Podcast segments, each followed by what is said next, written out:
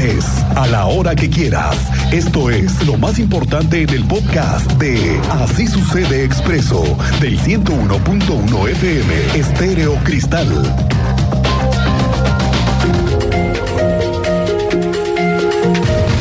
Esta mañana el tema de la seguridad nuevamente fue tema de la plática con reporteros del gobernador que estuvieron hoy con el gobernador Mauricio Curi, los recientes hechos que se registraron el fin de semana pasado con lo sucedido en Pedro Escobedo, con balazos, ¿eh? directos, y por lo que hemos narrado recientemente en hechos violentos, el gobernador habla de que la tecnología ha sido fundamental para lograr dar resultados en la investigación de delitos que se han estado registrando, aunque algunos todavía no se resuelven. Y tú tienes detalles de esto, Andrea Martínez. Muy buenas tardes. ¿Qué tal, Miguel Ángel? Muy buenas tardes y también a toda la audiencia. Pues así es, debido a la tecnología que se ha instalado en Querétaro durante esta administración, es que se ha podido reaccionar ante eventos delictivos. Así lo sostuvo el gobernador del estado, Mauricio Curi González. Esto luego de los hechos violentos que se han registrado recientemente en los municipios, particularmente de San Juan del Río y Pedro Escobedo. Y de esta manera, bueno, recalcó que la tecnología que se tiene y que se sigue instalando en la entidad con la inversión de 4 mil millones de pesos que anunció en materia de seguridad para la instalación.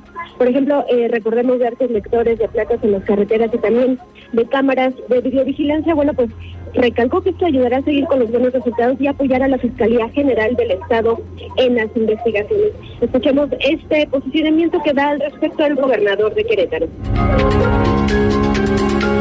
Va muy bien, de hecho, de parte de lo que se ha podido hacer, que hemos podido reaccionar para los eventos que ha habido en el estado es por la tecnología que estamos teniendo y seguimos poniendo y este y de hecho eso es lo que nos va a permitir seguir pudiendo dando buenos resultados y pudiendo apoyar a la fiscalía.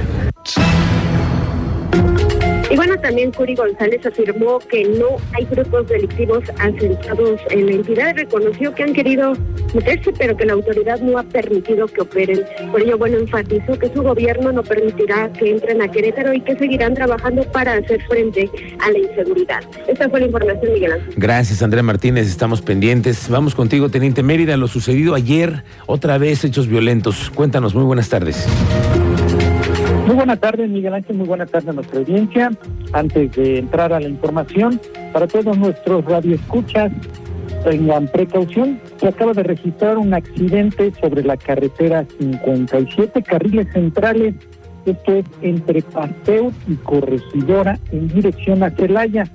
Apenas van a llegar los servicios de emergencia una unidad, un tráiler y dos vehículos involucrados, por lo que la circulación se va a ver afectada en estos momentos. En breve detalles me estoy trasladando al punto y ya entrados en tema en relación a el cuerpo localizado sin vida con presuntas heridas de arma de fuego en un arroyo de la comunidad de José Santa Rosa Jauregui. Fue reportado este hallazgo por vecinos de la zona lo que originó la intervención de la Secretaría de Seguridad Pública del municipio de Querétaro, quienes resguardaron el área para dar parte a la Fiscalía General del Estado. Recabaron algunos indicios y trasladaron el cuerpo al servicio médico forense, aún en calidad de desconocido. Estaremos al pendiente de la información que emita la Fiscalía General del Estado, Miguel Ángel. Muy bien, teniente, estamos pendientes y qué bueno que nos avisas de este hecho nuevamente en la México Querétaro. Me dices en Paster y Corregidor está un tráiler y la afectación es en el sentido hacia México. Hacia Celaya. Es hacia Celaya ya. Se hacia cortó la Celaya, correctamente. pero es hacia Celaya. Recordamos que es hacia Celaya. Entonces la salida en este momento va a estar complicada a partir de este momento. Estamos con otra, en otra información. Hoy vamos a hablar de la importancia de conocer muy bien y a fondo cómo funciona verdaderamente el tema de la alerta Amber. Porque viene hoy el fisque- vicefiscal a explicarnos los tiempos, los métodos. Eh, se han firmado nuevos convenios, nuevos protocolos para establecer esto que es la alerta Amber, muy importante. Hoy vamos a tener una charla con el vicefiscal. Oiga, el Congreso de Querétaro no va a legislar en materia de dejar de criminalizar el ejercicio del aborto o permitirlo como derecho en la entidad, a menos que sean obligados jurídicamente. Así lo anuncia ya el diputado del PAN, Guillermo Vega, presidente de la Junta de Coordinación Política de la Cámara de Diputados y uno de los panistas que comienza a ser de los incómodos en el PAN por las formas en las que ve las cosas. Mira, eh, yo debo ser muy franco, eh, nosotros estamos como grupo legislativo a favor de la vida. Es decir, este tema nosotros eh, no lo vamos a, modificar a menos que sea jurídicamente una obligación. Lo digo con toda claridad. Así que por eso es que hemos siempre ido a um, orientarnos al tema de lo jurídico. Si lo jurídico nos obliga, no, no vamos a detenernos en hacer las reformas que la propia eh, autoridad judicial. Me están reportando que tres vehículos en Bernardo Quintana acaban de tener un, pues estas pequeñas carambolas, ¿no? Por alcance, pero tres en dirección de sur a norte, poco antes de la México Querétaro, justo en este momento se está registrando otro incidente ahí en Bernardo Quintana.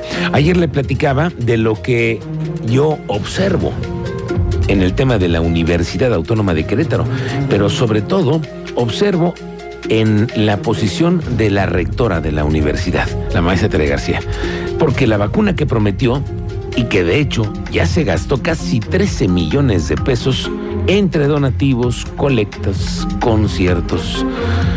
Nada, nada que la vacuna no está todavía, no está terminada y ya acabó la pandemia. ¿eh? Bueno, bueno, eso parece, ¿no? Eso parece que no va a regresar la pandemia, pero la rectora sigue con el tema de la vacuna.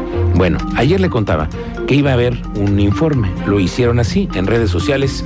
Autoridades de la universidad presentaron el avance del proyecto de la vacuna realizado por los expertos, por estudiantes, por todos los que están involucrados en este proyecto. La información complementa, ¿eh? nada más eso, complementa lo que será el resultado final que todavía le digo no está. Va a ser, me dicen que noviembre o diciembre y lo dudo. No, ve, no se va a hacer brincar hasta el año que entra. Ya veremos. Por lo pronto dijeron que noviembre o diciembre.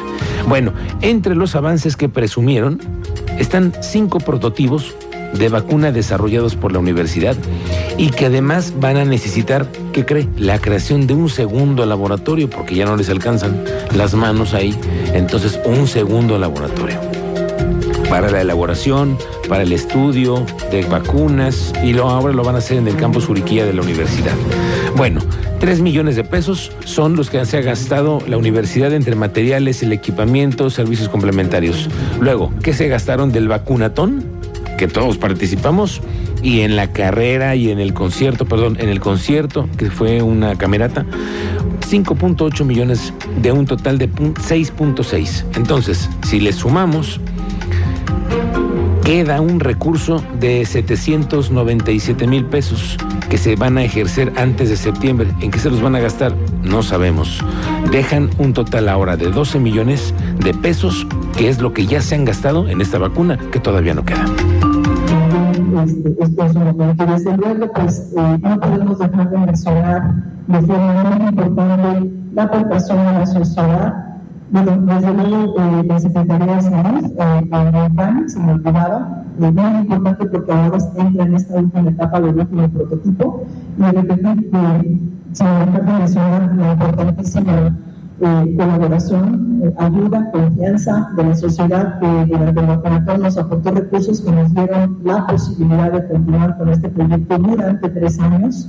Durante dos años prácticamente, porque el vacunatorio se llevó a cabo en marzo del 2021, eso nos dio la posibilidad de seguir trabajando, de seguir generando conocimiento, de tener lo que hoy tenemos, que no lo teníamos, no teníamos nada de esto hace tres años, hoy tenemos mucho más de lo que hubiéramos esperado y sobre todo que tenemos excelentes proyectos, excelentes propuestas vacunales que pueden continuar con su desarrollo, eh, eventualmente pues hay que conseguir el recurso para poder seguir adelante con los proyectos.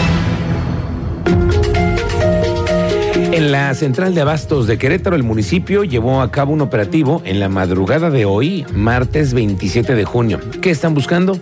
El ejército de inspectores buscan cumplir la palabra de que no vuelva a permitirse ni el comercio informal, ni tampoco el estacionamiento de camiones con diferentes frutas, verduras, que se quedan a veces por días Estas acciones forman parte de una estrategia que tiene el municipio para fomentar un comercio, dicen que regulado, mantener el orden en las vialidades y las zonas comerciales de la ciudad.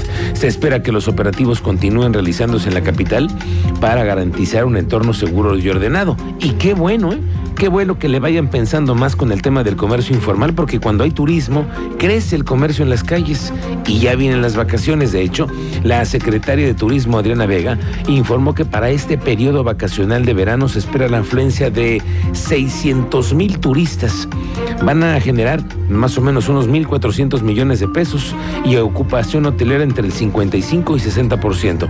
Para este periodo de vacaciones contemplado desde el 1 de julio al 6 de agosto, se prevén este tipo de cifras.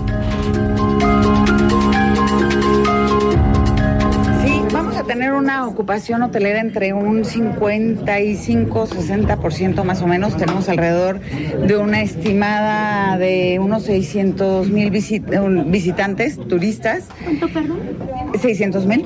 Y tenemos una derrama económica de 1.400 millones de pesos para este periodo vacacional. Es importantísimo para nosotros porque además este periodo vacacional abraza las vendimias. Entonces, es una oportunidad increíble en que no solamente el Estado y la gente está lista para salir, sino que hoy el Estado ofrece muchos productos. productos. El municipio de Pinal de Moles recibió el nombramiento de Pueblo Mágico y Querétaro suma ahora siete lugares con esta denominación. La secretaria de Turismo Adriana Vega dice que este nombramiento ayuda a incrementar y también le da un impulso a los ingresos turísticos que tiene el municipio. La alcaldesa de Pinal de Moles, Lupita Ramírez, nos habla de ello. Más importante de todo, que el destino, en este caso final, con su gente está preparada para impacto, para saber cuánta gente puede recibir aquí, allá, en Cuatro Palos, en Infiernillos, en el Puente de Dios, en el museo, eh, en el campamento. Bueno, es que tanto en la tirolesa, Cañón del Infiernillo, Cueva de los Riscos, desde luego 32 años de contar con un concurso nacional del baile del Guapango, entre otras cosas. Eh, de verdad es un sueño, invito, de verdad invito a que visiten. Nos vamos enterando que la Procuraduría Federal del Consumidor está realizando operativos en embotelladoras y los productores de hielo. Ya ve lo que pasó hace 15 días, que empezó a escasear el hielo y a incrementarse. Ahorita ya bajó un poquito el calor, pero va a regresar.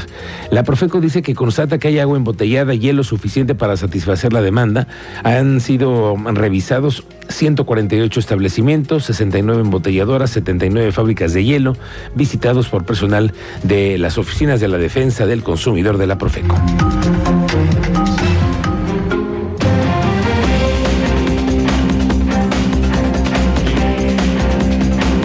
Una de la tarde.